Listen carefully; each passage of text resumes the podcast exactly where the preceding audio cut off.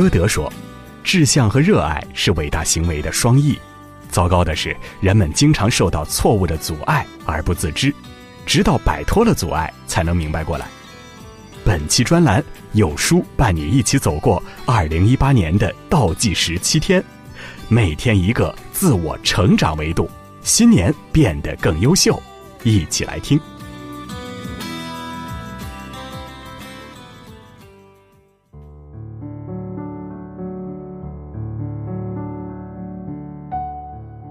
在这个每天热搜都能成为人们茶余饭后谈资的时代，不用华为手机就是不爱国的言论，人肉搜索、网络暴力等等，如同家常便饭。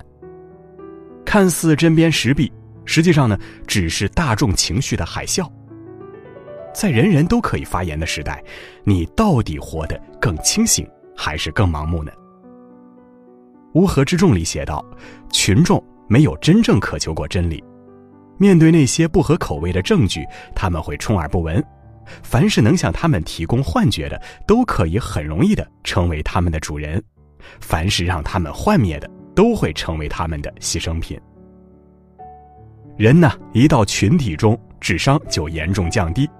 为了获得认同，个体愿意抛弃是非，用智商去换取那份让人倍感安全的归属感。好，接下来和大家谈谈今天的第一个重要内容：数量即是正义，有时候是个伪命题。在上山下乡的那个年代，北大荒里曾有过一名非常不合群的男知青。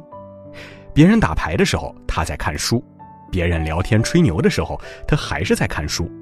同行的知青不喜欢他，说他装什么装，假正经。为此呢，上面的领导还特意找他谈过话。告诉他，你一定要合群，不然呢会被其他人排斥的。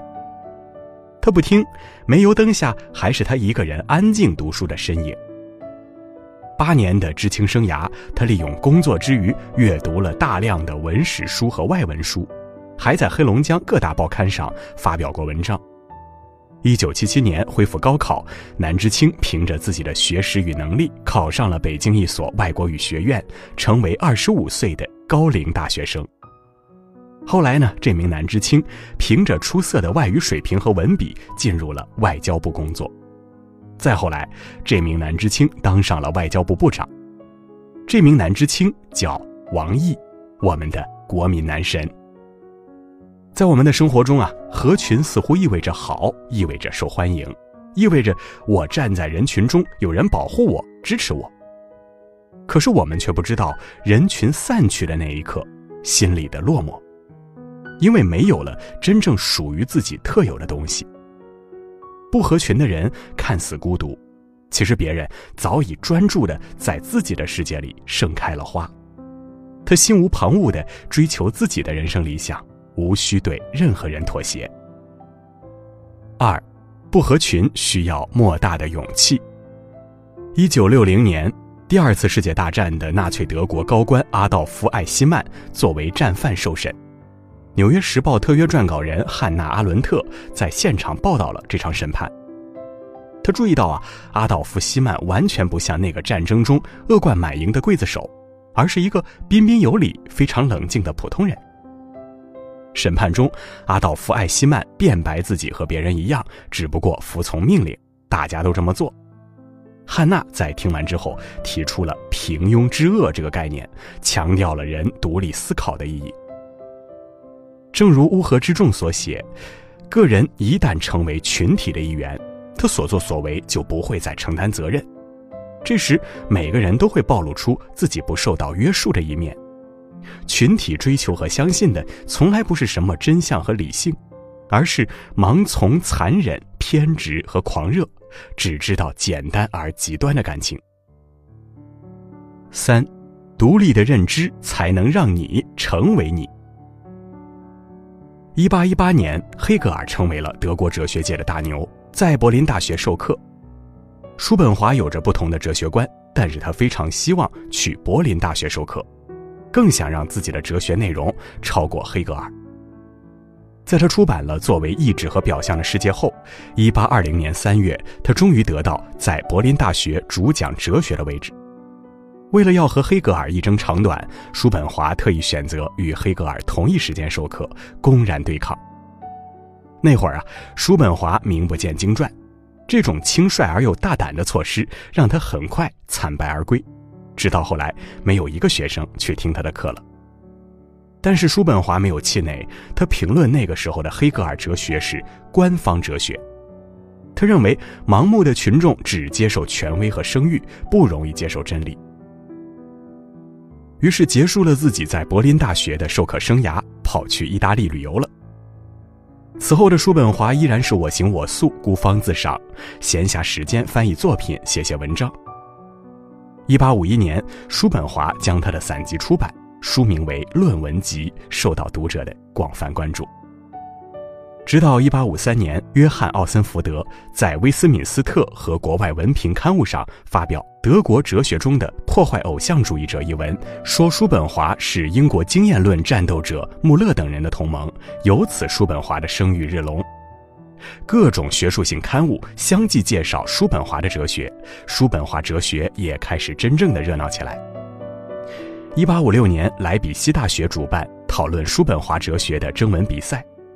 一八五七年，耶拿、波恩和布雷斯劳大学也开始讲授叔本华哲学。在他离世的时候，叔本华已经成了许许多多追求生命哲学者的崇拜对象，包括英国、美国、俄国。王尔德说：“做你自己，因为别人都有人做了。”世界上不缺一个黑格尔的追随者，却正好缺了一个只是叔本华的叔本华。四，道不同不相为谋。表弟大斌从小就学习刻苦，如愿考上了重点大学。他给自己定下了拿国家奖学金、兼职赚钱的目标。进入大学后，他认真听课，早早起床，定时休息，不是去泡图书馆，就是去找兼职。这惹得他三个室友很不满，比如早上起床太早而制造的噪音，作息时间不一样造成的不痛快。大斌呢觉得挺寂寞的，总是一个人，还要遭受其他三个室友在背后的抱怨和取笑。三个室友呢平时就是宅着打游戏，能翘的课一定不会去上。渐渐的，大斌开始习惯和喜欢寝室里游戏的那种氛围。劲头和叫喊声无时无刻不在瓦解他的意志，于是啊，大斌也加入了他们打游戏的队伍，在虚拟世界中厮杀。生活瞬间舒畅多了，但是他的合群却让四年后的自己变得平庸无奇。毕业时发现自己一无所长。萨特说：“如果你独处时感到寂寞，说明你没有和你自己成为好朋友。”寂寞会驱使你去找朋友，去合群，流连于在人群中自我放纵，沉迷于群体陷阱。而一个人的独守，需要自己的理智去压制合群的情感需求，坦然地面对、接受、成全自己，学会与自己成为最好的朋友，不因群体而喧哗与躁动，却因自己而更加睿智与优秀。叔本华说：“人的合群性大概和他知识的贫乏以及俗气成正比。合群在一定程度上会消磨掉自我意识、个性，甚至是认知能力。就像江河里的石头，个个被水流磨得光滑，没有棱角的，同样椭圆。对于人类也一样，一味的追求合群，只会渐渐地将自己淹没在群体的平庸之中。”古往今来，独创性的集大成者，无论文字、科学、哲学或者艺术，都是自己安心专注于自己事业，理性思考，不人云亦云，游离于合群世俗之外，直到他自成一派。幸福和生活都在于自己，而非合群这事儿。如若你的生活合于自己的内心，不委屈不将就，又何必将自己界限于某一群体之中？无论如何，你的人生是自己走完的，而非他人。如若生活有所界限，那也该是你自己划定。